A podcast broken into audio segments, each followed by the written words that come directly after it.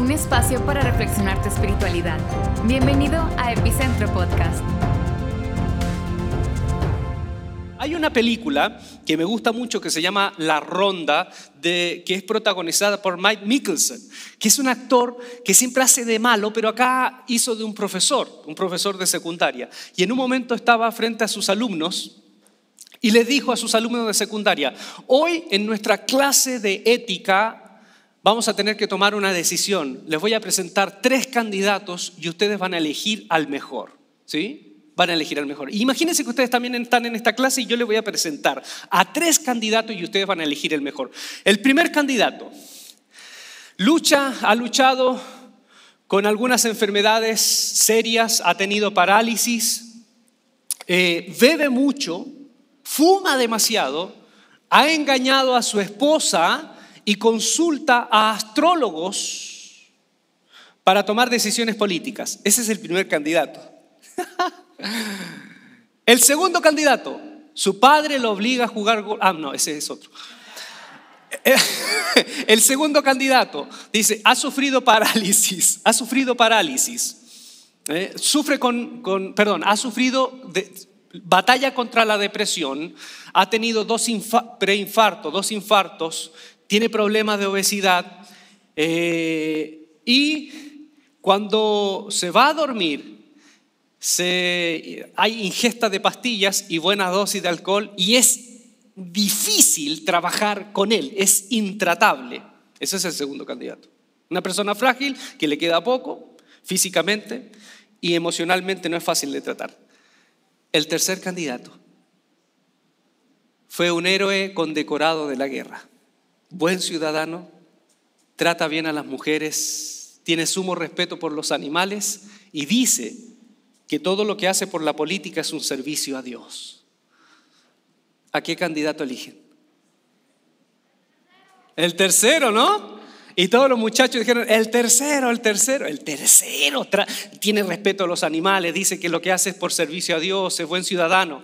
Y aquí él les presenta, bueno muchachos, ustedes han descartado a los dos primeros, les presento el primero, Franklin Delano Roosevelt, el segundo, Winston Churchill, y han elegido el tercer candidato, Adolf Hitler. Moraleja, el mundo muchas veces no es lo que parece.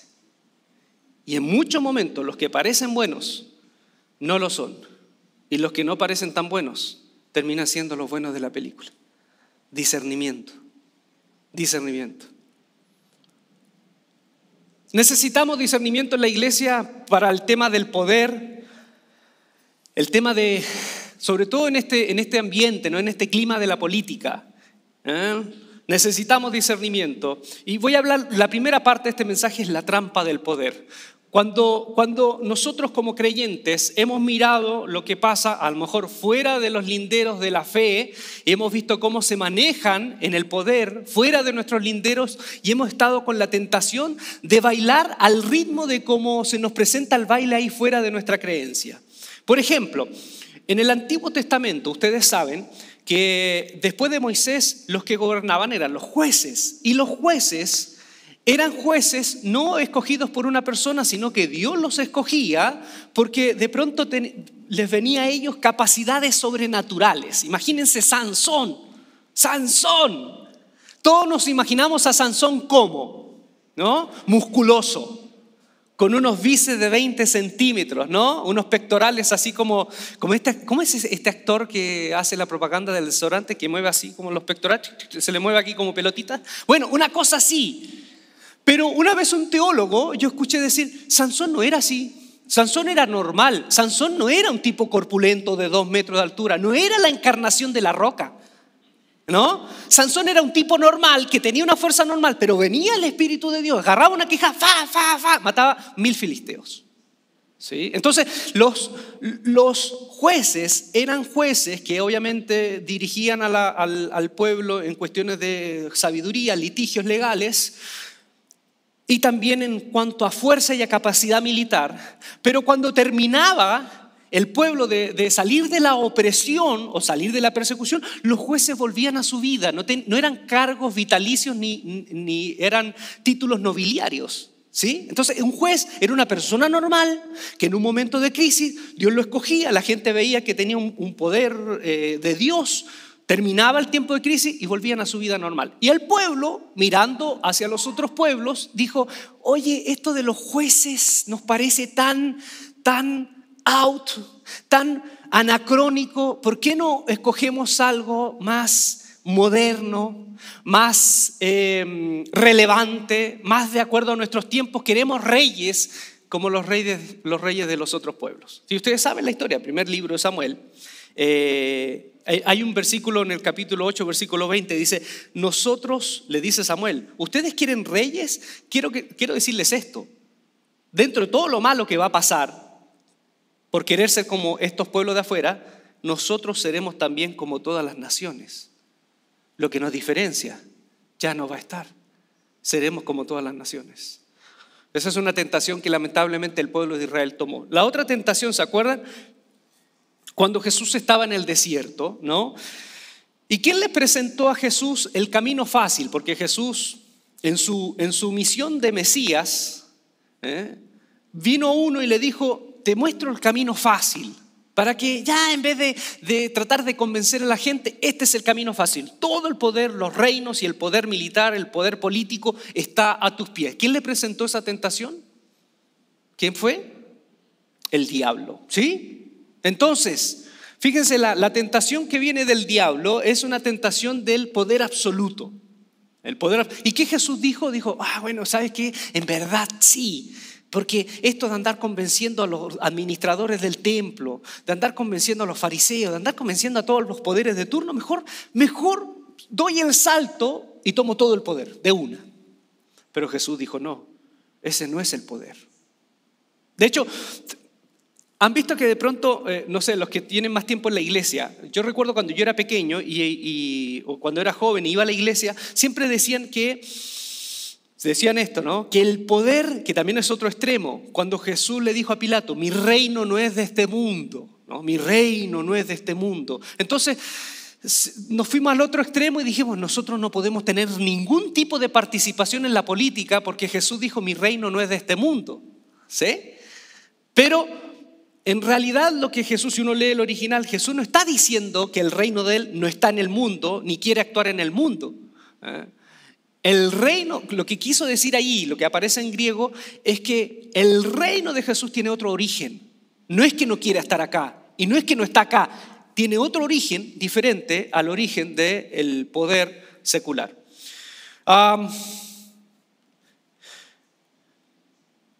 ¿Qué pasó? En el siglo IV, cuando los cristianos estaban siendo perseguidos ya por cientos de años, hay un primer giro que se da en la historia. Constantino se declara el primer emperador que le da luz verde a los cristianos y después de un tiempo Teodosio transforma la fe cristiana en la fe oficial del imperio. Cuando uno lee historia, esto es parte de la historia universal. ¿Y qué pasó ahí? Aquí hubo un quiebre. Los cristianos hasta ese momento habían sido perseguidos. Los cristianos hasta ese momento eran minoría. Los cristianos eran los marginales. Y después de que Teodosio I con Constantino ya le dan la forma al cristianismo como la religión oficial, los cristianos perseguidos se transforman en perseguidores. Los cristianos que eran privados de su libertad, ahora ellos en nombre de Dios y en nombre de la ley privan de libertad a otros. Los cristianos que habían sido expropiados, perseguidos, que no los dejaban juntarse en ningún lugar para reunirse en sus oraciones, en sus reuniones espirituales, ahora, ahora ellos son los que expropian templos paganos, les quitan terreno a los que no creen como ellos en, un modo de, eh, como ejemplo, ejemplo de que ellos ahora tienen el poder y es voluntad de Dios de que el cristianismo pueda ser la única y exclusiva religión de todos. Entonces, en simples palabras, en el siglo IV, de vivir el poder del amor, los cristianos pasaron al amor por el poder y a la imposición de la fe. Entonces, la tentación que Jesús dijo, no, Después de tres siglos los cristianos dijeron, órale ya, y la tomamos. ¿Y qué es lo que pasó con la iglesia? La iglesia se deformó, la espiritualidad se deformó. Fíjense, esto es tan terrible que en el año 385, un poquito de tiempo después de que la religión oficial sea la cristiana, en el año 385, grábenlo bien, había un predicador laico, Treveris Prisciliano, que en su manera de vivir la fe era tan diferente a esta religión oficial que la iglesia oficial lo persiguió, lo torturó y lo asesinó, lo mató, lo ejecutaron en nombre de Dios. En el año 385 se apunta en el mapa de la historia cristiana el primer ajusticiamiento y la primera muerte de cristianos a otro cristiano. En la reforma, nos vamos al siglo XVI, porque esto no, vamos a andar haciendo un análisis porque no da el tiempo. En la reforma, Lutero, Calvino, Zwinglio y otros reformadores tuvieron aportes importantísimos en cuanto a la teología, nuestra manera de, ver la fe, rompieron con esa mirada tradicional, medieval de la Iglesia Católica, el escolasticismo de la Iglesia Católica, y rompieron con esto, y no solamente fueron un aporte para la, fe, sino que los cristianos reformados, o los reformadores, perdón dicho, de ese tiempo, dieron paso para el progreso de la sociedad occidental. Mucho del progreso y del avance y de las libertades de la sociedad occidental, en Europa sobre todo, se lo deben a los reformadores que se atrevieron a decir, oye, ¿esto por qué tiene que ser así? Lutero decía, si me lo comprueban con la Biblia y el sentido común aceptaré, pero no me lo pueden comprobar porque un hombre ahí con el poder absoluto dice que tiene que ser. Entonces la libertad de conciencia empezó a ser importante. Pero ¿qué pasó? Ellos, como seres humanos, tenían claros oscuros. Estaban de acuerdo con, con la libertad de conciencia, pero en cuanto al poder, en cuanto al poder, el poder político, apoyaron el poder político de turno. Lutero con los príncipes alemanes y Calvino quiso imponer una suerte de teocracia en Ginebra, una teocracia en donde el poder, el poder secular y el poder religioso no se distinguía. El poder secular incluso tenía facultades para disciplinar a gente dentro de la iglesia. Quiso imponer esa, esa teocracia protestante. Y fíjense lo que pasó. Lo que pasó fue terrible. Esto a lo mejor en los libros de historia aparece, pero no nos dicen mucho. Y es bueno, y no es una crítica a Lutero y a Calvino como personas por los aportes, pero es bueno que también sepamos la historia al lado B. En el año 1524 en Alemania comenzó a haber una huelga de campesinos, campesinos que también muchos eran creyentes. Y Lutero en un momento los apoyó, pero después se alió con el poder de turno, con los príncipes, porque no le convenía tampoco decirle no a los príncipes, que lo habían apoyado durante todo el tiempo, le habían dado asilo. Y persiguieron a los campesinos. Murieron cerca de 103 mil personas, perseguidas y asesinadas. Y Lutero no dijo nada. Al contrario, ¿saben? Aquí hay registro de las palabras de Lutero a esos campesinos. Dice, uno, uno de, de varios, dice, dice Señor, si reina semejante espíritu en estos campesinos, es tiempo de degollarlos como a perros rabiosos. Lutero el reformador terminó abrazando el poder. En vez de ser la voz de conciencia del poder de turno, se transformó en la esposa del, poder de turno.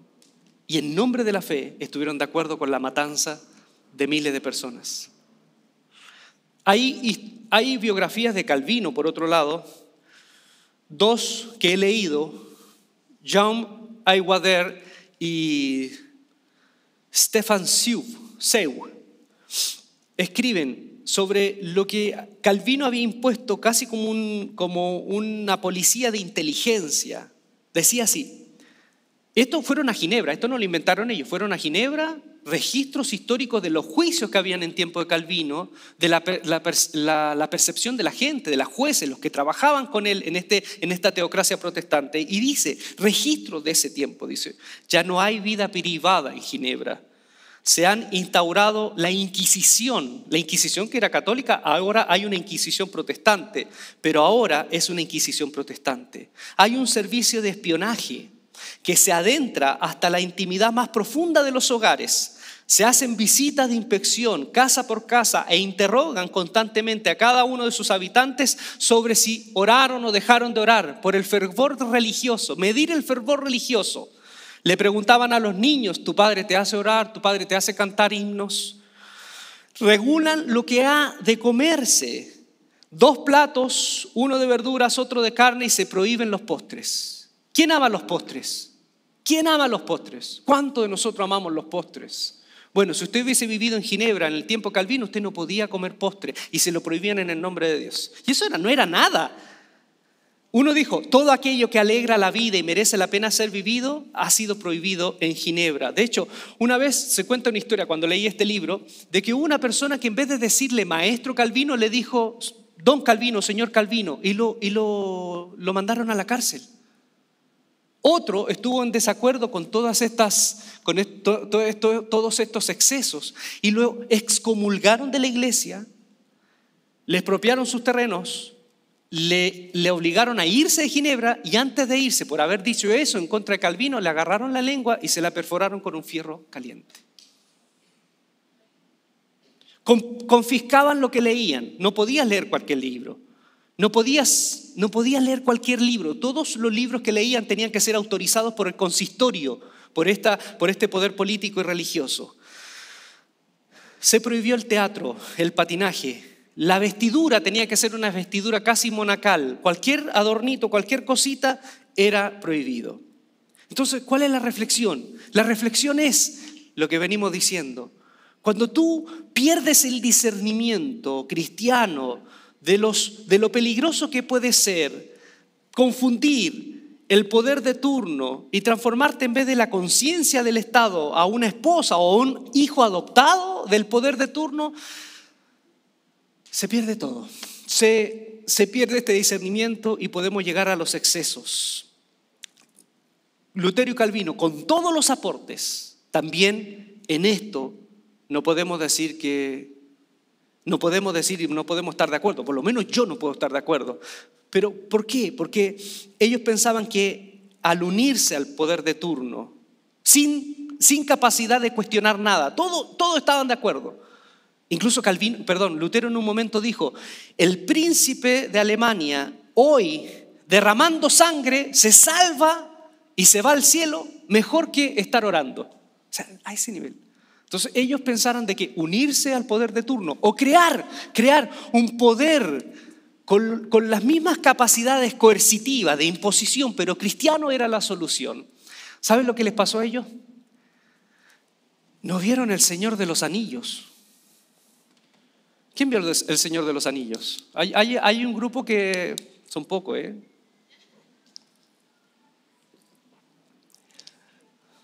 El Señor de los Anillos, yo sé que es larga, bueno, a algunos les gusta y a otros no les gusta, pero hay una, hay una tesis en el Señor de los Anillos. Hay un anillo que fue creado desde las profundidades del mal, ¿sí? Es un anillo. Y ese anillo tiene la capacidad de controlar a todos.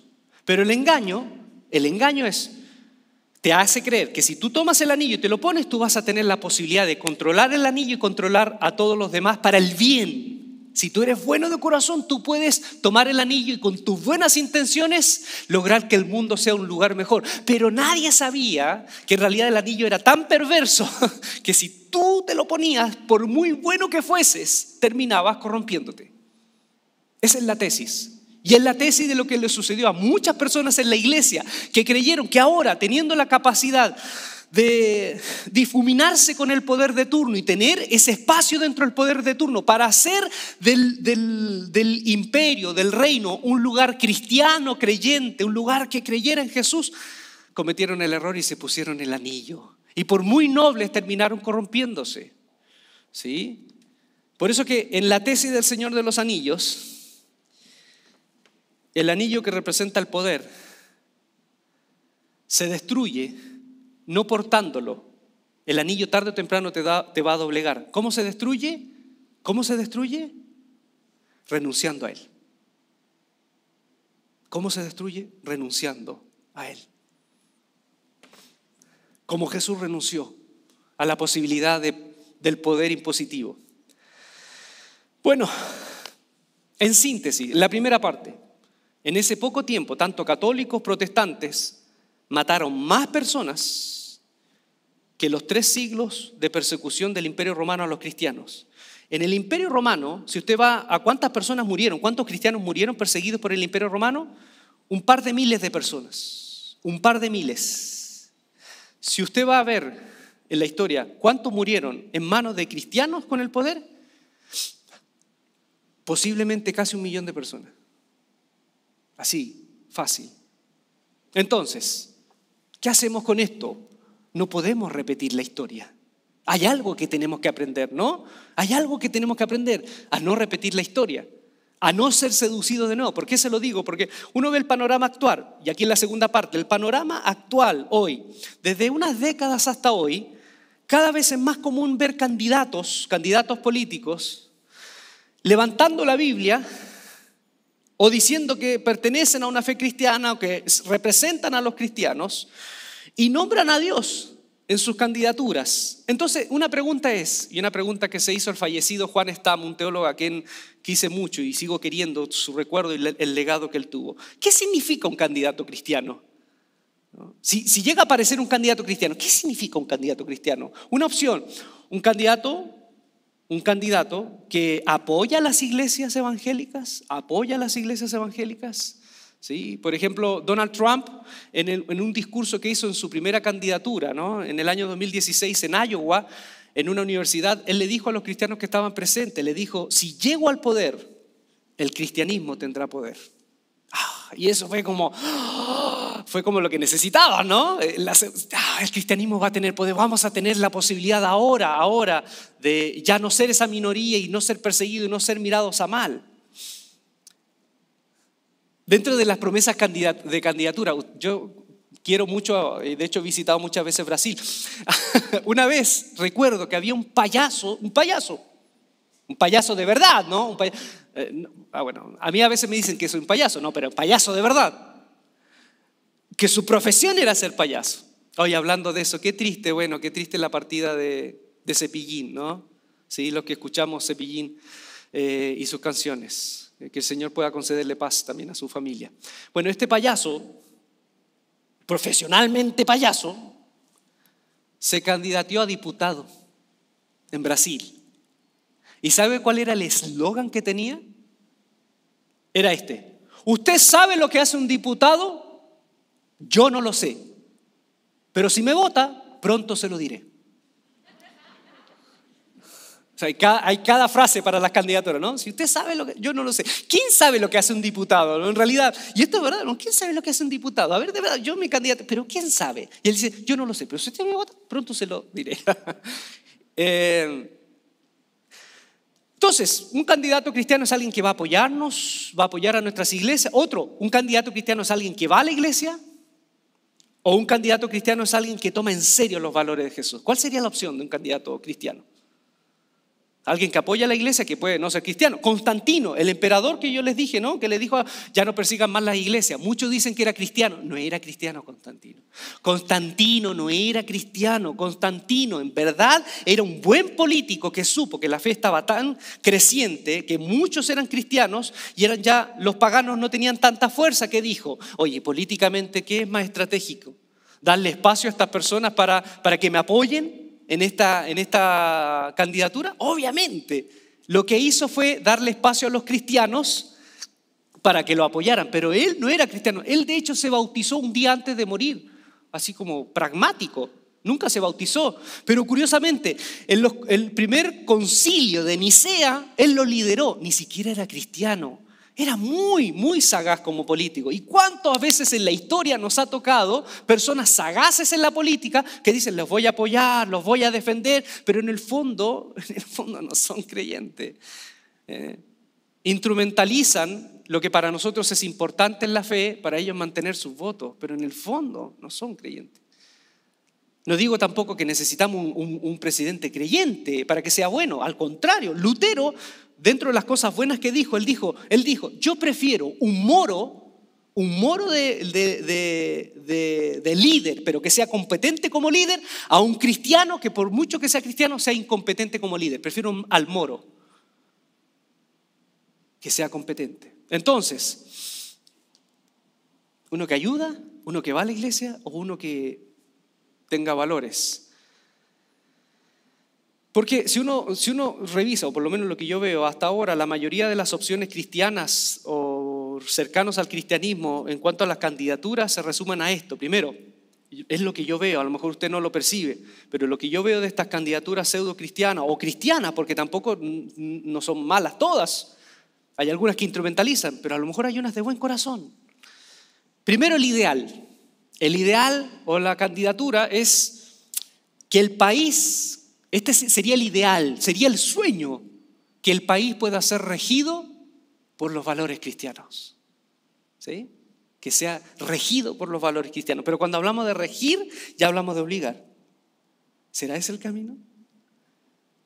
Entonces queremos transformar, y hay, hay propuesta, transformar el país casi en un estado confesional.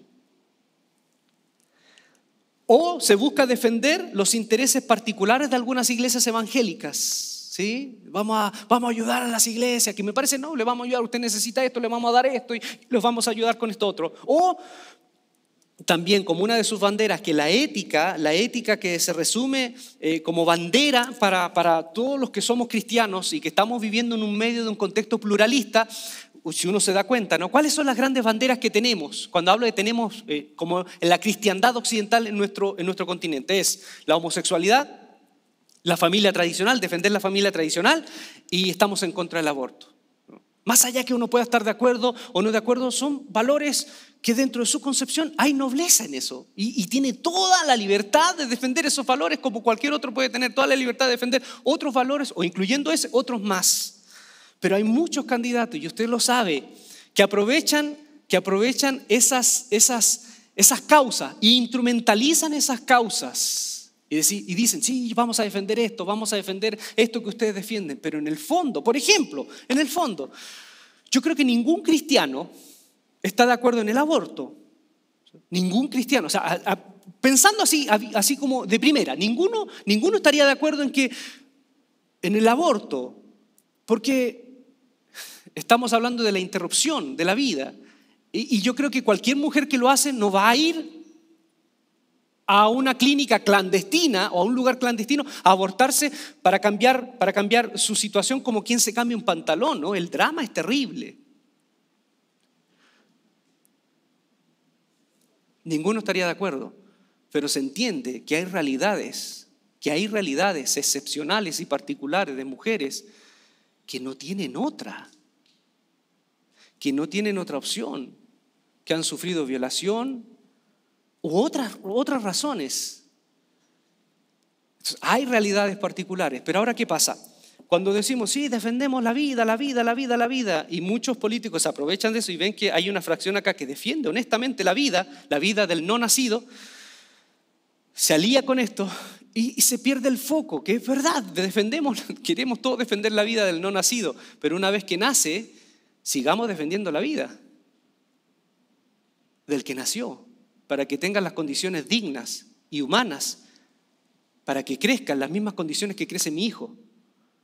Porque si yo realmente digo defender la vida, pero en cuanto nace, no batallo y, mi, mi bandera no es luchar por tanto niño que en vez de estar en el colegio está trabajando.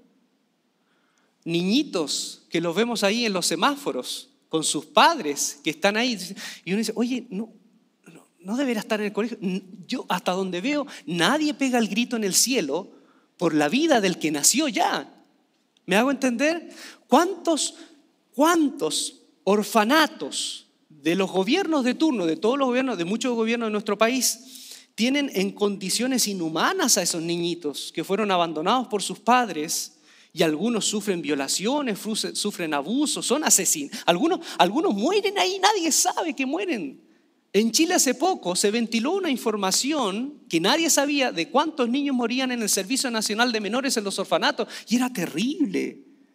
Entonces, si vamos a defender la vida, si hay un político que dice defiendo la vida, que se defienda la vida del que no nace, del que nace y sigamos defendiendo la vida del que nació. Pero ahí uno se da cuenta que hay muchos que instrumentalizan esto. Por eso, por eso que cuando hablamos acá en Epicentro y, una de las cosas que tengo en mi corazón y digo, Señor, tenemos que hacerlo. Porque todos estamos de acuerdo acá en defender la vida. Todos estamos de acuerdo en defender la vida. Pero defendamos la vida de todos. No solamente defendamos el nacimiento, defendamos lo que pasa después del nacimiento. Y ustedes ya saben, y se lo he dicho tantas veces, cerca de acá tenemos sectores de niños, de niños, si tú eres padre, si tú eres padre, déjame decirte esto, de niños que nacieron en una desventaja atroz y una desventaja abismal de las ventajas que tiene tu hijo y tu hija. ¿Qué haría Jesús?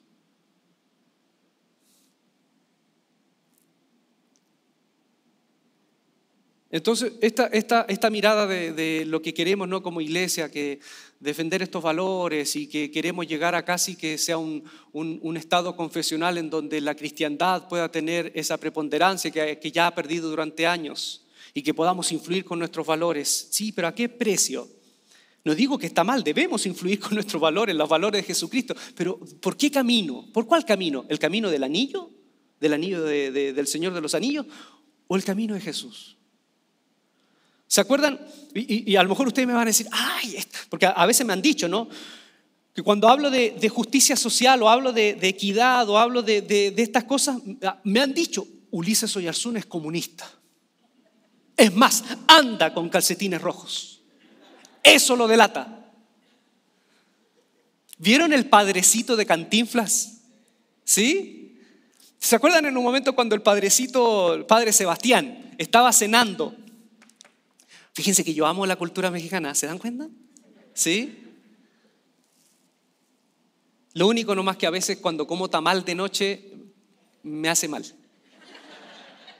Como tamal y después me pregunta, ¿cómo está? Tamal. Tamal. Pero amo, amo profundamente la cultura mexicana. Mi padre ama más la cultura mexicana. Cuando yo, yo tengo pensado en algún momento que mi padre, mis padres vengan. Mi padre, pero se veía las películas de Pedro Infante. ¿Sí? Ustedes los ricos, nosotros los pobres. Era una llantadera esa película. Todos llorando, todos con el papel higiénico al, frente de nosotros. Terminábamos llorando. Bueno, ya, el padrecito. El padrecito está conversando y de pronto le dicen, oiga, padre Sebastián, estoy muy preocupado, le dice el, sacerdote que era como su supervisor, estoy muy preocupado porque usted está diciéndole a los niños que sus padres, si trabajan más y con el sueldo que tienen, deberán recibir más salario. Y dice, claro. Y le dijeron a sus padres y ahora le están reclamando al patrón, ahí al terrateniente, al patrón, le están reclamando. Y él dice, pero qué bueno, qué bueno que pase eso. Pero, ¿cómo es eso? ¿Sí? Porque, y ahí dice, porque si alguien gana más de lo que trabaja, debería ganar menos, ¿de acuerdo a lo que trabaja? Y si alguien trabaja más de lo que gana, el sueldo debe ser equitativo de acuerdo a lo que trabaja. Eh, y así logramos la equidad. Y, evitamos que haya una concentración de riqueza en unos pocos. Y ahí la señora que está comiendo con él, que es, que después se transforma en la señora Clotilde, ¿no? Es la, la actriz Angelina Fernández. Dice, pero eso es comunismo. Y dice, no, no es comunismo, y le empieza a hablar de encíclicas. Oye, esa escena es pero muy buena, le empieza a hablar de las encíclicas, de, papas que dijeron que en realidad es del Evangelio y es cristiano la preocupación por los pobres y la equidad, la igualdad. Y ahí él dijo, yo no soy comunista, porque para mí el que seamos una sociedad ideal no es acabando con los ricos. No, antes dijo, para mí no me preocupa acabar con los ricos, lo que me preocupa es que tenemos que acabar con los pobres. No hay que acabar con los ricos, hay que acabar con los pobres, para que no sean pobres.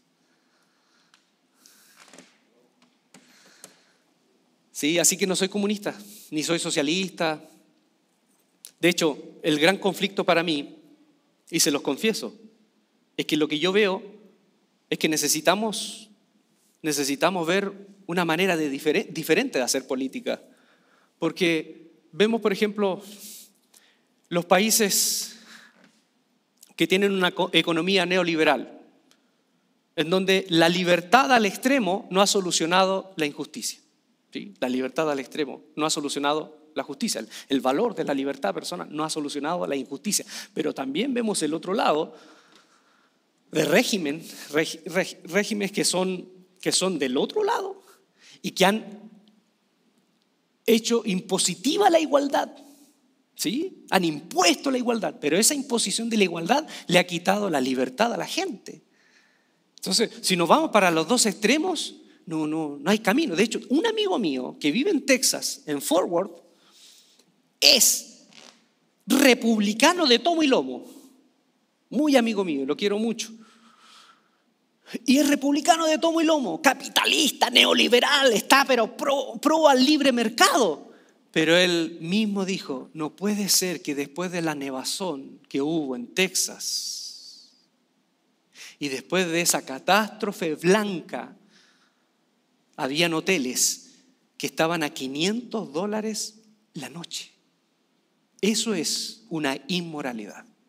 Hoteles que tú vas por, 100, por 50, 80 dólares, 100 dólares la noche, subieron y especularon a 500 dólares la noche. Y él mismo, siendo republicano, neoliberal, capitalista, dijo, no puede dejarse el mercado completa y absolutamente libre. Y lo vivió en carne propia.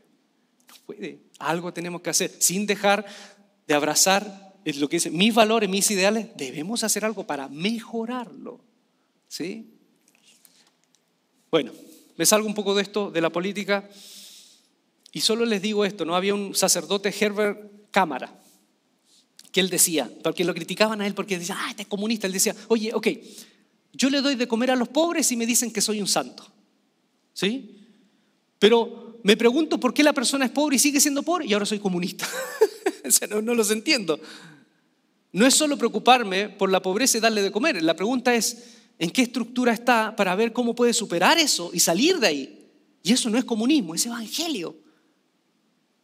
De hecho, cuando Jesús Perdone que a veces me salgo, de pronto un amigo dice, no, es que te toma el espíritu y a lo mejor puede ser, ¿no? Cuando Jesús está predicando en la sinagoga de Nazaret y dice, eh, y, el profeta Isaías empieza a predicar, el, dice, el, el Espíritu de Dios está sobre mí por cuanto me ha ungido para dar buenas nuevas a los pobres buenas noticias a los pobres. Me ha enviado a sanar a los quebrantados de corazón, a dar vista a los ciegos y a libertar a los oprimidos. Dice, y a predicar el año de la buena voluntad de Dios, el año agradable. Lo que está diciendo Jesús ahí, está diciendo que el jubileo se le llamaba el año de la buena voluntad de Dios, el año agradable. El jubileo, Jesús está diciendo, conmigo viene el jubileo. Conmigo los valores del jubileo se tienen que hacer presentes. En la era mesiánica para el judío, en la era mesiánica tenía que declararse el jubileo perpetuo. Y el jubileo era una fiesta, una fiesta en donde se recuperaba y trataba de recuperarse las dignidades de aquellas personas que lo habían perdido todo. Los que habían vendido sus tierras y habían perdido todo, se les, se les devolvía sus tierras para que tuvieran lo mínimo para vivir. Y no solo eso, en el jubileo se dejaba descansar a la creación porque se consideraba que la creación y la tierra es de Dios, no es mía, es de Dios, por lo tanto no puedo sobreexplotarla. Eso, todos esos valores venían con el jubileo. Entonces, cuando hablamos de política, yo pongo a Jesús de Nazaret y lo pongo en esos valores. El Espíritu de Dios ha venido sobre mí, en las coordenadas del jubileo, para ver cuáles de las dignidades que nos rodean en esta sociedad han sido vulneradas. Que podamos, que podamos trabajar por, también por esa dignidad, no solo la mía como creyente, y también que podamos tener una ética de la creación, porque si no hacemos algo, nuestros hijos van a sufrir mucho y nuestros nietos lo van a sufrir el doble. No podemos ser tan egoístas, no podemos ser tan egoístas. Entonces, a mí me encantaría, de verdad, me encantaría políticos cristianos que se levantaran con esta propuesta integral, que sigamos defendiendo la vida, pero la vida no solo del que no nace, la vida del que nació. Y que si vamos a, cuidar tengamos una ética de la creación, no de una sobreexplotación de los recursos. Porque ya vemos lo que pasó. Hemos, la pandemia, lo que estamos viviendo, de alguna manera tiene que ver con el desequilibrio que los humanos, que los humanos hemos tenido al interferir en este equilibrio en la creación. Por eso, por eso estamos con mascarillas, por eso, por eso estamos pasando lo que estamos pasando. Más allá de las teorías conspiratorias, yo creo que hay un equilibrio que nosotros estamos rompiendo cada vez y la naturaleza, Dios, como lo llamen, nos está enviando un mensaje. Bueno, entonces, si uno me pregunta, ¿y cuál es la ética de Jesús? Si tú me dices, Ulises, que hay una propuesta política hasta ahora en muchos lugares en donde se defiende la, la cristiandad o el cristianismo, ¿cuál sería la ética de Jesús? Porque honestamente han habido muchos políticos cristianos o muchas bancadas que a lo mejor pueden salir con todo el buen corazón, pero hasta ahora no hemos ni purificado la política ni hemos transformado la sociedad. ¿Cuál sería? Por ahí un, un, teólogo que hoy está muy grave, en cualquier momento puede ser que vaya a la presencia de Dios, René Padilla, dijo de la política, dice, somos llamados a evangelizar la política pero no politizar la fe. Somos llamados a evangelizar la política. Y la política entendiéndose como, no la política partidista, la política entendiéndose como en su palabra original, ¿no? Eh, el conjunto de actividades que tiene que ver con la toma de decisiones para el bien común. Tenemos, somos llamados a evangelizar la política, no a politizar la fe. Bueno, y ante la ética de Jesús, para sorpresa de, de muchos amigos,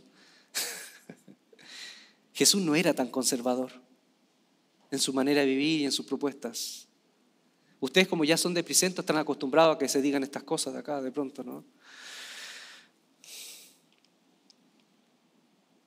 Siglos antes de Jesús, siglos antes de Jesús, en el mundo griego, primero Pitágoras, después Aristóteles y después los estoicos hicieron una separación en la manera de percibir la vida, la humanidad, y separaron el cuerpo del alma.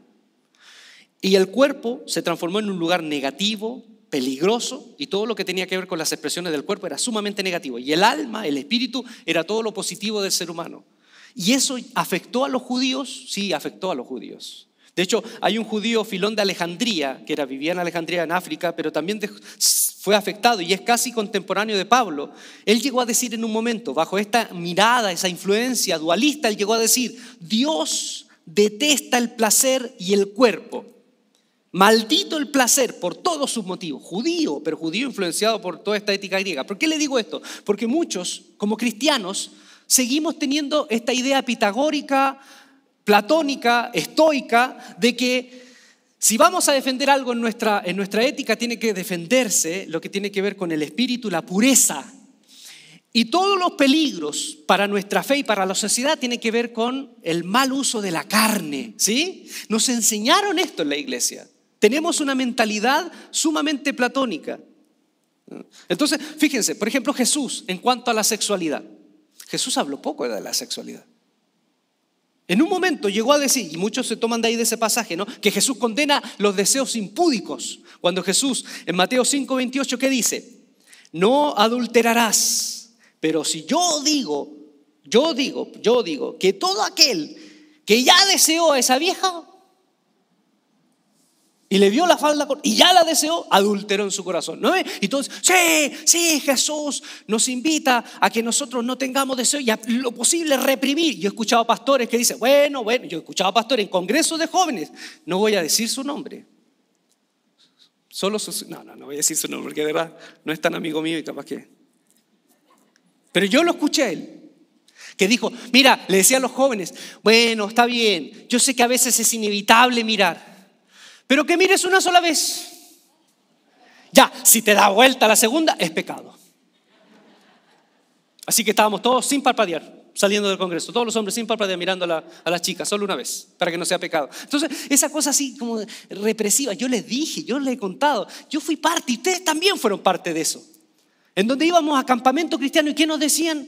¿Qué nos decían? Eh, todos los pilares de la enseñanza era sexualidad 1, sexualidad 2, sexualidad 3, eh, eh, lascivia, lujuria. Recuerdo una vez que se hizo una campaña que se creó en, en, Brasil, el amor verdadero sabe esperar, y nos enseñaron a todos los muchachos de que, ¿por qué no hacer esto? ¿Por qué no hacer esto otro? Y yo les conté que salíamos del campamento así tapándonos los genitales, asustados, paranoicos. Y, nos pasaron un anillo con el cual prometíamos llevar, llegar castos al matrimonio. Saben que después se hizo una encuesta haciendo un seguimiento al casi 80% de todos esos muchachos que hicieron promesa, casi, fíjense, casi el 90% no logró llegar, excepto yo.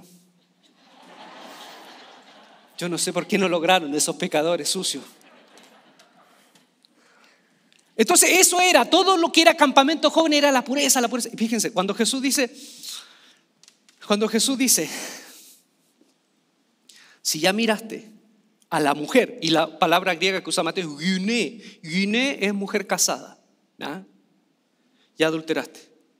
Jesús no resalta mucho el deseo sexual. Lo que Jesús está hablando en su contexto judío es un acto de injusticia y de avaricia. Se los explico. En la ley de Moisés, en el capítulo 20, dice al final, no codiciarás la casa de tu prójimo, el buey de tu prójimo, el auto de tu prójimo, la, alberca de tu prójimo y la mujer de tu prójimo. No codiciarás. La mujer en ese contexto era propiedad del hombre.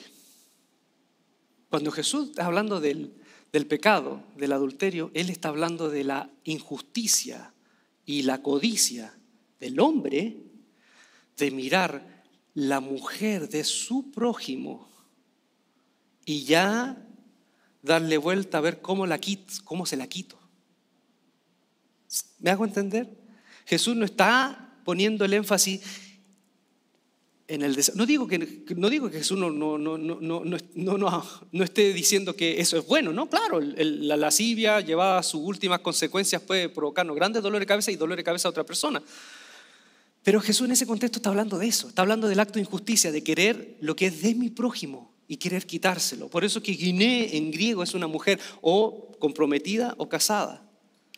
Por ejemplo, en cuanto al divorcio, en cuanto al divorcio, si ustedes cuando ven las, diálogos de Jesús, fueron donde Jesús le dijeron, es, es lícito, la ley da permiso para dar carta de divorcio, para repudiar a su mujer. ¿Qué dices tú, Jesús?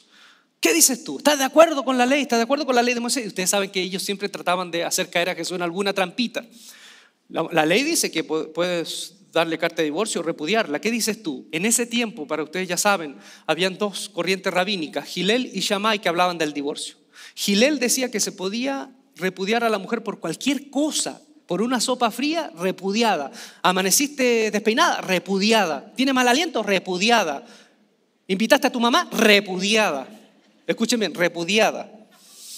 Y la otra, Shammai dijo, no, solo, solo en caso de alguna de algún vergüenza, de algún escándalo, puede pensar el hombre en repudiar a su mujer. Pero ustedes saben, los judíos, ¿a quién seguían? ¿Quiénes seguían? A, Gilel. Gilel era, en ese asunto era, seguían la pauta. Incluso habían judíos que usaban camisetas que decían, yo amo a Gilel. Entonces las mujeres sufrían, eran expulsadas por cualquier cosa. Y cuando fueron donde Jesús le dijeron, la ley permite eso. ¿Qué dices tú? ¿Qué dijo Jesús? Jesús no, le dijo, por la, por la dureza de su corazón, y le habla a los hombres, por la dureza de sus corazones hay este resquicio en la ley, pero en el principio no fue así. ¿Jesús está defendiendo el matrimonio? Sí, pero Jesús no está defendiendo la institución matrimonial necesariamente. Está defendiendo a aquellas mujeres que en su contexto las expulsaban de sus casas por cualquier cosa. Y algunos hombres descriteriados ni siquiera le daban carta de divorcio, las repudiaban. Y quiera repudiar, te vas. ¿Y mis papeles legales para rehacer mi vida? Papeles legales cacahuate, te vas. Y nadie juzgaba al hombre de que después dejaba entrar a otra vieja a la casa. Ningún poder lo juzgaba. Entonces se va. Y se iban las mujeres repudiadas. Y dicen, ¿y por qué repudiaste a, tu mujer? ¿Por qué no le diste carta de divorcio? Porque dice Gilel, nuestro rabino, que por cualquier cosa. ¿Y qué hizo? La sopa estaba fría o cualquier, inventaban cualquier cosa. En ese contexto Jesús dijo, no, en el principio no fue así. Y va al Génesis. ¿Y qué dice el Génesis? Serán una sola carne. ¿Saben lo que está diciendo Jesús? Que la mujer no puede ser propiedad del marido para esas decisiones reprochables y unilaterales. Está apelando al texto en donde de acuerdo a la revelación de Dios, hombre y mujer son iguales. Jesús en el tiempo de Jesús las mujeres no podían hablar en público con otro hombre que no fuera su esposo. ¿Y cómo fue Jesús? Él dejó que una mujer que trabajaba en el comercio sexual le besara los pies, le, vertiera perfume, le secara con sus cabellos. Él se dejó tocar por gente impura. No tenía problema. Imagínense, para un judío, para un judío Para un judío devoto, ver las comidas de Jesús donde habían hombres y mujeres solteras y mujeres que trabajaban en comercio sexual, era un escándalo. ¿Qué les digo yo? ¿Qué, me dirán ustedes si, si yo les digo que Jesús era considerado un mal hijo en su tiempo? ¿Saben que Jesús era considerado un mal hijo? En el Deuteronomio capítulo 28, del versículo 18 al 20, dice que cuando un padre tuviera un mal hijo desobediente, lo iba a llevar a las autoridades y a ese hijo se le iba a declarar hijo contumaz o hijo desobediente. Y, y los padres tenían que decir, he aquí traigo delante de ustedes a mi hijo, que es glotón y borracho, para que lo juzguen. Curiosamente, esa frase, glotón y borracho, es la frase que los fariseos le decían a Jesús. ¿Se acuerdan? Mateo 11, cuando Jesús dice, Viene Juan el Bautista, que no hace nada y dicen que tiene un demonio, y ahora vengo yo, que como, cuando dice como, es que como en festines, como en estas mesas, estas mesas cuestionables, y bebo vino, bebo vino, ¿y qué dicen de mí? Que soy un glotón, borracho, amigo de publicanos y pecadores. Es decir, Jesús, de acuerdo a la concepción de su época, no era un hijo obediente a la tradición de los padres. Es más, en Marcos capítulo 3, versículo 20 al 21, dice que había mucha gente agolpada alrededor de Jesús que estaba predicando posiblemente en la casa de Pedro y vinieron sus parientes a aprenderle porque pensaban que estaba fuera de sí. Y vinieron a aprenderle, la palabra que usan es que se lo querían llevar a la fuerza. ¿Y por qué? ¿Por qué pensaron que estaba loco? ¿Por qué? ¿Por qué Jesús hacía estas cosas que desarmaba un poco la concepción de la tradición en su pueblo? Si uno mira, cuando ve el texto de, de Marcos, que la gente lo rodeaba, en griego hay dos maneras para, describir gente. Una es laos, que es multitud, y la otra palabra es oglos. Oglos significa gente vulgar, gente de malos hábitos, gente ordinaria. Y cuando Marco capítulo, capítulo 3 dice que la familia de Jesús va y trata de prenderlo porque dicen que se volvió loco, la gente que lo rodeaba, Marcos dice que es, no dice laos, dice que la gente era oglos. Jesús se juntaba con aquellos que nadie en su sano juicio debía juntarse. Y en un momento con esa misma gente, fíjense, van donde Jesús y le dicen, Jesús, ahora vino tu mamá. Vino tu mamá. Ya no vinieron los, tus primos, hermanos, no, vino tu mamá, tus hermanos y, tu, y, tu, y tus hermanas. Y quieren que por favor salgas, tu familia. ¿Y qué dijo Jesús? ¿Quién es mi mamá?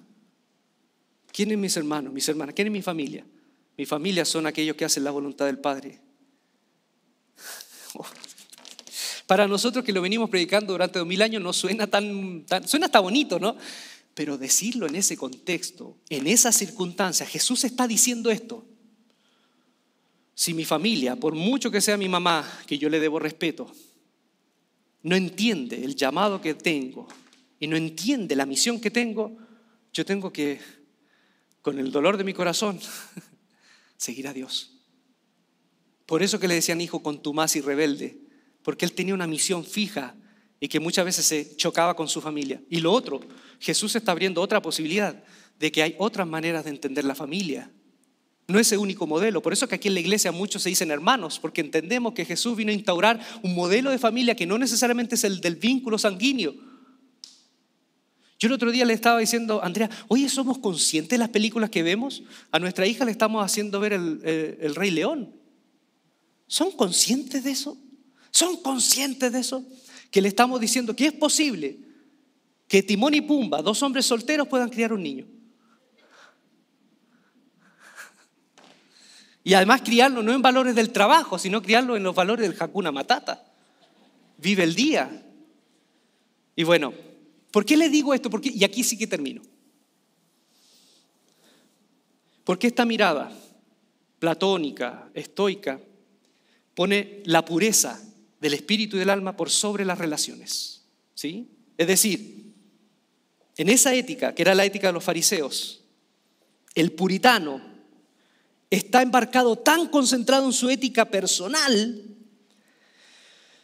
que para mantener su pureza necesita alejarse de sus semejantes. ¿Me hago entender? Para mantener esa pureza necesito alejarme de mis semejantes que pueden contaminar mi camino de pureza. Pero vemos en Jesús que a Él no le importó su buena imagen ni la pureza. Lo que le importó a Él fueron las relaciones. Como dije la vez pasada, las relaciones antes que la norma. Y Jesús amó libremente, no importando que su imagen fuese desprestigiada, no importando que le dijesen hijo con tu más, glotón, borracho, dígame lo que quieran. Para mí lo es importante son las relaciones primero antes de la buena imagen y la pureza. Por eso que Jesús tocó todo lo que un hombre santo no tocaba en su tiempo.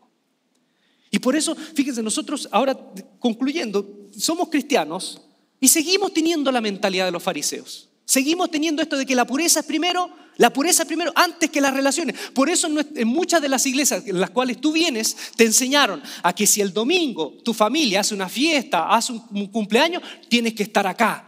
Porque lo primero era la pureza, incluso si rompías relaciones familiares. Eso te enseñaron, eso nos enseñaron. ¿Y cuántos de ellos se vacunaron en contra del Evangelio y no quisieron más con la iglesia? Se dijeron, si ser cristiano es esto, yo no quiero ser cristiano. Y por eso pasó, por ejemplo, en Bill Clinton, Bill Clinton, ¿se acuerdan? Bill Clinton, ¿por qué fue conocido? ¿Por qué nosotros como cristianos hablamos, en algún momento si se habla de Bill Clinton, ¿por qué se habla? Por el escándalo sexual, pero nadie habló de Whitewater, el escándalo de las estafas, de los fondos que hubo ahí, que sacaron del gobierno para sus campañas, nadie habla de eso.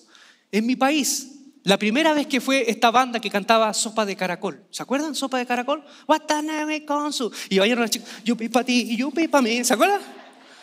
Festival de Viña del Mar 1980 y no sé cuánto. Ahí estaban. Yo para ti, para mí. Por primera vez en la televisión chilena salieron unas, unas chicas con minifalda. Yo para ti, para mí. Le preguntaron a gente del gobierno que estaba en primera fila. Le preguntaron al comandante en jefe de las Fuerzas Armadas, ¿qué le pareció el show? Él estaba, ¡Ah, ah, ah! esto es un ataque a la, moral y a las buenas costumbres. Así fue, y no más. ni yupi pati, yupi para mí, no más. Pero le preguntaron a alguien que participó activamente en la desaparición de miles de personas en el régimen militar.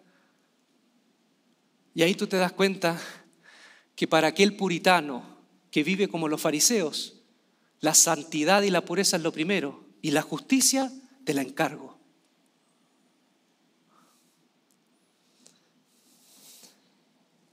Desafíos. Lo que ya le hablé. Si vamos a tener políticos que sean como Daniel. Daniel, ya lo hablé una vez. Daniel no comió de la comida del rey, ¿se acuerdan? Pero no obligó a nadie a no comerla. Vivió una fe personal, pero no obligó a nadie. Daniel estudió toda la ciencia de los caldeos, de los babilonios, pero no impuso su judaísmo en Babilonia. Daniel oró a Dios cuando estaba prohibido, pero no hizo ley para que ahora en toda Babilonia se tenía que orar como él oró. Y por último, Daniel fue un hombre de Dios en un mundo pagano, pero nunca impuso su fe. ¿Qué desafío tenemos? Como dijo Jesús, ser sal y luz. ¿Se acuerdan? Ser sal y luz. Pero no dice sal del templo y luz del, culto, dice sal de la tierra y luz del mundo. Y cuando habla de sal, ¿cuál es la propiedad de la sal que tenían en los judíos? ¿Qué, qué hacía la sal? ¿Para qué, ¿Para qué, se servía prominentemente?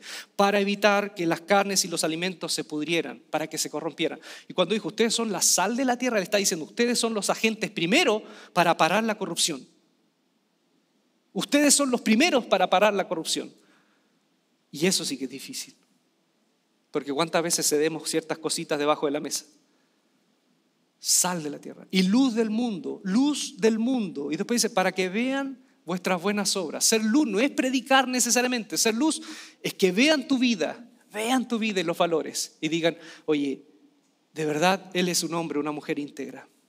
Yo oro para que podamos tener políticos cristianos, pero políticos cristianos, no solamente cristianos porque apoyan la iglesia, o cristianos porque van a la iglesia, cristianos porque se toman a Jesús de Nazaret en serio.